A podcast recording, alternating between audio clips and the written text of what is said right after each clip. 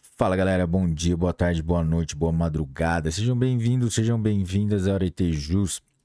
E aí, tudo certo com vocês? Pessoal, hoje nosso convidado especial é a edição extraordinária número 15 do Informativo do Superior Tribunal de Justiça, publicado dia 23 de janeiro de 2024. Pessoal, Antes de começarmos, vamos para a nossa formalidade de deixar o seu like, se inscrever no canal, ativar o sininho para receber as notificações, deixar o seu comentário nos nossos vídeos no YouTube, Spotify, para nem que seja com emoji, com críticas ou críticas e sugestões para as plataformas entenderem que o nosso conteúdo é de grande relevância. E também, se você quiser ter acesso aos nossos grupos de, de WhatsApp e Telegram para vocês terem acesso aos nossos PDFs. Tá na descrição o link para vocês entrarem, galera. E também, você, se você quiser ser o apoiador do nosso canal, tem o nosso Pix, que é aretejus.gmail.com. Galera, vamos lá? Direito Civil. Não se admite a purgação da mora nos contratos de mútuo imobiliário com pacto adjeto de alienação fiduciária, submetidos à Lei 9.514 de 1997, com a redação dada pela Lei nº 13.465 de 2017, nas hipóteses em que a consolidação da propriedade em favor do credor fiduciário ocorreu na vigência da nova lei sendo assegurado ao devedor fiduciante tão somente o exercício do direito de preferência. Processo. Recurso especial número 1.942.898 de São Paulo, julgado em 23 de agosto de 2023. Legislação Lei 9.514. Direito Civil. Não é possível conferir maior efic eficácia jurídica ao contrato preliminar que ao definitivo sobretudo quando as partes, nessa nova avença, pactuarem obrigações diametralmente opostas e desautorizam expressamente os termos da proposta original. Processo. Recurso especial número 2.054.411 do Distrito Federal, julgado em 3 de outubro de 2023. Resumo do interior teor, galera. O contrato preliminar permite que qualquer das partes exija a celebração do contrato definitivo, conforme acordado inicialmente. No entanto, durante a formalização do contrato definitivo, as partes podem, de comum acordo, estabelecer obrigações diferentes ou até opostas à do contrato preliminar, já que este tem uma função preparatória e pode ser modificado conforme os interesses das partes. A liberdade contratual possibilita aos negociantes revogar, modificar ou substituir ajustes prévios, seja em contratos preliminares ou definitivos, respeitando a autonomia da vontade das partes. No caso em questão, as partes inicialmente concordaram que a responsabilidade pelo pagamento dos débitos trabalhistas seria do adquirente, mas posteriormente decidiram que seriam dos vendedores. Esta mudança, formalizada em um contrato definitivo que substitui todos os acordos anteriores, demonstra que não é possível sustentar a exigibilidade da proposta inicial se a vontade das partes evoluiu de forma contrária a ela. Portanto, Portanto, o ajuste inicial perde sua eficácia e exigibilidade quando as partes, livre e conscientemente, estabelecem um acordo diferente. Direito civil, direito internacional, direito processual civil. A isenção prevista na Convenção de Nova York, Decreto Legislativo número 56.826 de 1965, deve incidir sobre todos os procedimentos necessários à efetivação de decisão judicial que fixa a verba alimentar. Entre eles, o serviço bancário de remessa de valores para o exterior independentemente de norma regulamentar editada pelo Banco Central do Brasil. Processo. Recurso especial número 1.705.000 de São Paulo, julgado em 12 de dezembro de 2023. Direito Civil. Não há como imputar responsabilidade à empresa ou à loja em que foi utilizado cartão de crédito extraviado, furtado ou fraudado para a realização de compras, especialmente se houve uso regular de senha ou então, em compras efetuadas pela internet, se houve a digitação de todos os dados necessários para a operação. Processo. Recurso especial número 2.095.413 Santa Catarina, julgado em 24 de outubro de 2023. Resumo do inteiro teor, galera. O STJ entende que as administradoras de cartões, em conjunto com fornecedores do serviço, como proprietários das bandeiras e estabelecimentos comerciais, devem verificar a idoneidade das compras feitas com cartões magnéticos. Recurso especial número 1.058.221 no Paraná. Contudo, essa jurisprudência se aplicava principalmente a casos antigos com cartões sem chip e sem senha, onde os lojistas deveriam conferir a identidade e a assinatura do comprador. Hoje, as transações com cartão geralmente requerem apenas a digitação da senha pessoal ou em compras online, os dados do cartão, incluindo o código de segurança. Nesse contexto, não parece razoável exigir dos lojistas a verificação extraordinária da regularidade do cartão, se a senha correta for usada, pois, sem uma ocorrência registrada, é impossível detectar irregularidades. Portanto, não é apropriado responsabilizar lojas ou empresas pelo uso indevido de cartões extraviados, furtados ou fraudados, a menos que haja envolvimento do lojista na fraude ou se o cartão foi emitido em parceria com o estabelecimento. Se os cartões estão desbloqueados e sem restrições financeiras, a simples autorização da compra não implica envolvimento dos lojistas em fraudes.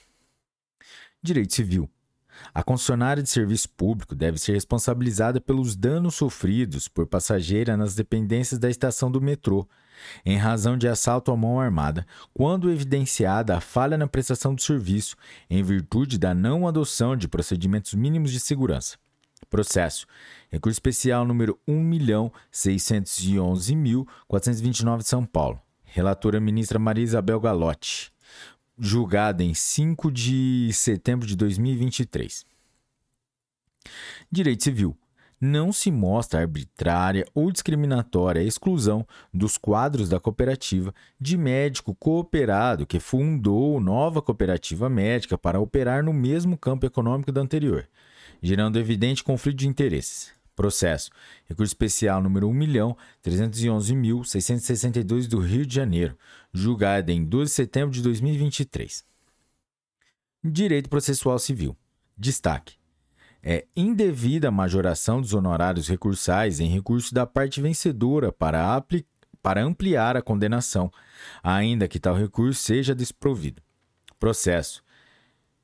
Em EARESP número 1.847.842 do Paraná, julgada em 6 de setembro de 2023. Resumo do inteiro teor.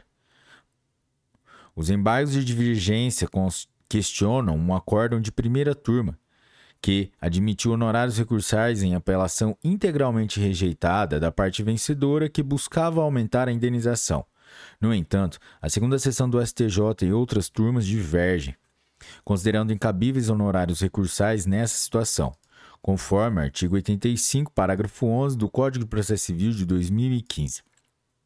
A jurisprudência estabelece que se o recurso da parte vencedora visando ampliar a condenação for rejeitado, não gera, não gera honorários de sucumbência recursal, Reforçando esse entendimento, a Corte Especial do STJ sustenta que não cabe majoração de honorário se não houve fixação prévia de verba honorária contra a parte recorrente na origem. Portanto, prevalece a tese de que é indevida a majoração dos honorários recursais em recurso da parte vencedora para ampliar a condenação, mesmo se o recurso for desprovido. Direito processual civil, direito da criança e do adolescente. A regra do artigo 43 do Código de Processo Civil pode ser superada, sempre em caráter excepcional, quando se constatar que o juízo perante o qual tramitação não é adequado ou conveniente para processá-la e julgá-la. Processo. Mandado de segurança número 27.102, Distrito Federal, julgado em 23 de agosto de 2023. Resumo do inteiro teor. A controvérsia central é determinar o juízo competente para julgar ações de guarda envolvendo suspeitas de crimes contra crianças e a inadequação de um dos juízes competentes. A teoria da derrotabilidade das normas indica que regras legais podem ter exceções implícitas, permitindo ao juiz superá-las, em casos específicos quando a aplicação literal for inadequada ou injusta. O artigo 43 do Código de Processo Civil, que define a competência do juízo pela distribuição da petição inicial, possui duas exceções explícitas, mas a interpretação moderna do princípio do juiz natural enfatiza a necessidade de adequação da competência. Em situações com múltiplos juízos abstratamente competentes, a competência pode ser fixada no juízo mais adequado e conveniente. Esta abordagem, embora comum no common law, é complexa em sistemas de civil law, como o do Brasil. Contudo, a aplicação da teoria da superação das regras permite excepcionalmente superar a rigidez do artigo 43 do Código de Processo Civil, deslocando a competência para o juízo mais adequado em casos difíceis. Legislação. Código de Processo Civil, artigo 43. A gente vai colocar aqui o artigo 43, galera. Artigo 43. Determina-se a competência no momento do registro ou da distribuição da petição inicial, sendo irrelevantes as modificações de estado de fato ou de direito ocorridas posteriormente, salvo quando suprimirem o órgão judiciário ou alterarem a competência absoluta. Direito processual civil. Presume-se como indispensável para preservar a reserva financeira essencial a proteção do mínimo existencial do executado e de sua família, bem como de depósitos em caderneta de poupança ou qualquer outro tipo de aplicação financeira, o valor de 40 salários mínimos.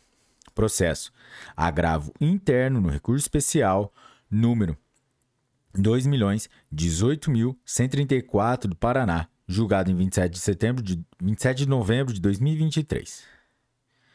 Direito processual civil.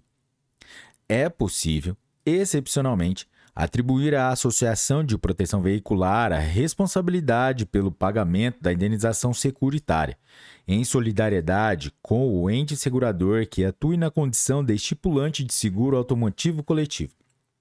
Processo. Recurso especial número 2.080.290 de Minas Gerais, julgado em 15 de agosto de 2023. Resumo do inteiro teor. A questão central é determinar se é uma associação de proteção veicular, atuando como estipulante de seguro automotivo coletivo, tem legitimidade passiva e pode ser responsabilizada solidariamente com a seguradora por indenizações securitárias. O estipulante, que ajusta o contrato de seguro em benefício de um grupo e é responsável perante o segurador por obrigações contratuais, como o pagamento do prêmio, não representa o segurador perante os segurados. Artigo 801, parágrafo 1 do Código Civil. O Superior Tribunal de Justiça entende que o estipulante geralmente não é responsável pelo pagamento de indenizações, atuando mais como um intermediário. Artigos 21, parágrafo 2 do Decreto-Lei nº 73 de 1966 e artigo 801, parágrafo 1 do Código Civil. Entretanto, pode haver responsabilidade solidária do estipulante em caso de descumprimento de obrigações contratuais ou quando cria expectativa de responsabilidade pelo pagamento das indenizações. No caso em análise, a Associação de Proteção Veicular não apenas atua como estipulante, mas também gera expectativa de proteção através do seu fundo de socorro mútuo, levando a sua responsabilização solidária.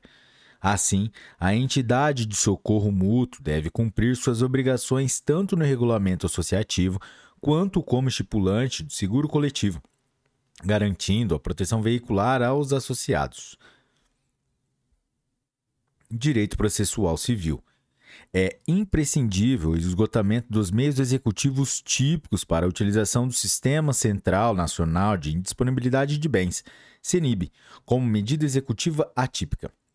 Recurso especial número 1.963.178 de São Paulo, julgado em 12 de dezembro de 2023. Resumo do inteiro teor.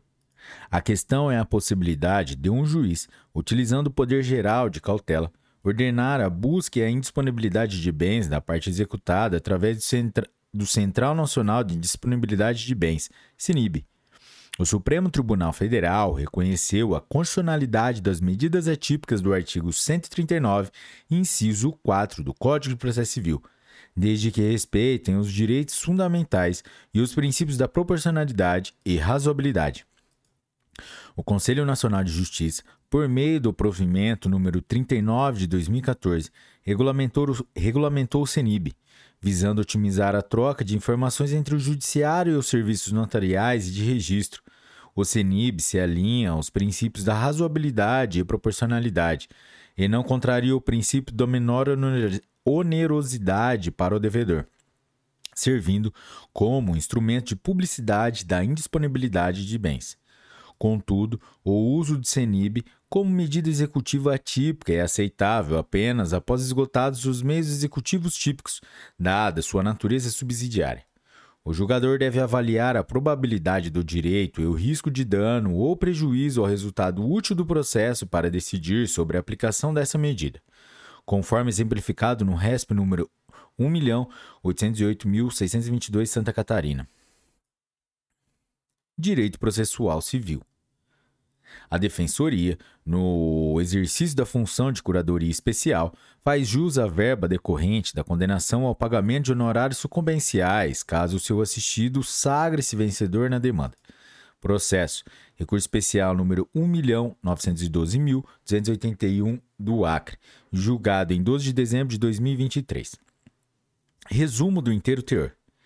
A questão é se são devidos honorários sucumbenciais quando embar quando embargos à ex execução são acolhidos devido à nulidade da citação por edital no processo de execução. A Defensoria Pública, atuando como curadoria especial, tem direito a honorários sucumbenciais se seu assistido for vencedor na demanda. Esse entendimento é apoiado por decisões do Superior Tribunal de Justiça, como no agravo interno, recurso especial número 1.787.471 do Distrito Federal, e, no agravo interno, recurso especial número 1.991.998 do Rio Grande do Sul. Adicionalmente, o Supremo Tribunal Federal, no recurso extraordinário número 114.005 do Rio de Janeiro, tema número 1102 Supremo Tribunal Federal, estabeleceu que a Defensoria Pública deve receber honorários sucumbenciais quando representa a parte vencedora, mesmo se a parte vencida for o ente público ao qual ela pertence. Precedentes qualificados. Tema número 1002, Supremo Tribunal Federal. Direito processual civil, direito empresarial. O simples reconhecimento do poderio econômico e técnico da fornecedora e da debilidade da distribuidora, retratado em sucessivas alterações contratuais, é insuficiente para tornar nula a cláusula de limitação de responsabilidade. Processo Recurso especial número 1.989.921 de São Paulo, terceira turma, por maioria, julgada em 7 de novembro de 2023. Direito processual civil. O advogado de núcleo de prática jurídica, quando designado para patrocinar causa de, juridica, causa de juridicamente necessitado ou de réu revel, ante a impossibilidade de a prestação do serviço ser realizada pela Defensoria Pública, possui direito aos honorários remuneratórios fixados pelo juiz e pagos pelo Estado. Processo: Segredo de Justiça. Julgado em 12 de dezembro de 2023. Direito Processual Civil. Mesmo no sistema legal anterior à Lei nº 8.953 de 1994, a caracterização da fraude à execução quando o credor não efetuou o registro imobiliário da penhora, dependia de prova de que o terceiro adquirente tinha ciência do ônibus que recaía sobre o bem. Processo. Agravo interno recurso especial número 1.577.144 São Paulo, julgado em 2 de outubro de 2023. Resumo do inteiro teor. A Corte, a Corte, Especial do STJ, no julgamento do recurso especial número 956.943 do Paraná, tema 243, consolidou o entendimento de que o reconhecimento de fraude à execução exige o registro da penhora do bem alienado ou a comprovação da má-fé de terceiro adquirente, conforme a súmula 375 do STJ. Se a penhora não estiver registrada na matrícula do imóvel, o credor deve provar que o terceiro sabia da demanda que poderia levar a, o alienante à insolvência. Para declarar a ineficácia da alienação, da alienação de um bem penhorado, além da alienação após a citação do devedor em demanda potencialmente insolvencial, é necessário verificar se a penhora foi registrada ou, na sua ausência, se houve má-fé por parte do adquirente. Não se presume má-fé. Ela deve ser comprovada pelo credor exequente. Desde o CPC de 1973, já se exigiu o registro da penhora para reconhecimento de fraude à execução, sendo essa necessidade reforçada pela Lei nº 11.382 de 2006. É irrazoável exigir que terceiros busquem certidões negativas em diversos foros para verificar ações contra o proprietário do imóvel. Assim, é mais prático e lógico exigir que o credor registre a penhora na matrícula do imóvel para informar a todos sobre sua constrição. Legislação. Lei 11.382 de 2006, Código de Processo Civil de 1973, artigo 659, parágrafo 4 Precedentes qualificados, tema 243 do STJ. Direito processual civil. A doença que acomete o advogado somente pode constituir justa causa para autorizar a interposição tardia de recurso se, sendo o único procurador da parte, estiver o advogado totalmente impossibilitado de exercer a profissão ou de subestabelecer o mandato a colega seu para recorrer da decisão. Processo. Agravo interno, recurso especial número 1 milhão 223.183 do Rio Grande do Sul, julgado em 2 de outubro de 2023. Direito ambiental. Direito processual civil. As vítimas de evento danoso possuem legitimidade para executar individualmente o termo de ajustamento de conduta firmado por ente público que verse sobre direitos individuais homogêneos. Recurso especial número 2.059.781 do Rio de Janeiro, julgado em 12 de dezembro de 2023. Resumo do inteiro teor.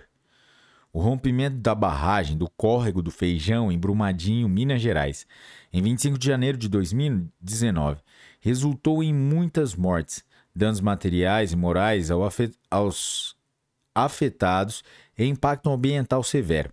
Em resposta, a Defensoria Pública de Minas Gerais e a Vale Sociedade Anônima firmaram um termo de ajustamento de conduta TAC, para indenizar as vítimas.